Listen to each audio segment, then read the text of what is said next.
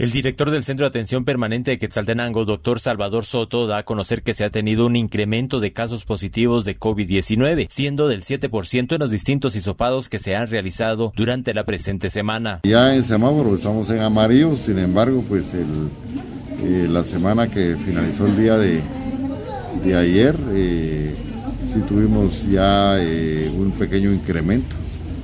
Tuvimos 17 casos positivos de 237 hisopados que hicieron en la semana. Y si recordamos la semana anterior hemos tenido solo 4 positivos.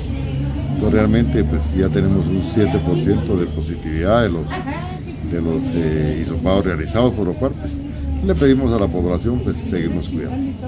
Bueno, eh, recordemos que en los últimos días ha habido mucho relajamiento, ha habido actividades y eso pues definitivamente pues influye en, en la cual pues tengamos un pequeño incremento de casos.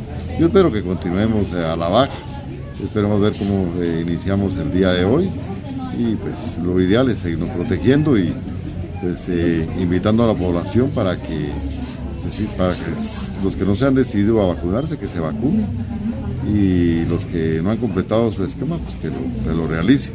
El día, creo que fue el día miércoles, jueves, pues, lamentablemente tuvimos otra persona fallecida, habíamos tenido ya varias eh, eh, semanas sin tener una persona fallecida por COVID, sin embargo fue una persona de sexo masculino de 29 años, bien joven, sin eh, historia de vacuna. Desde Emisoras Unidas Quetzaltenango informa Wilber Coyoy, primera en noticias, primera en deportes.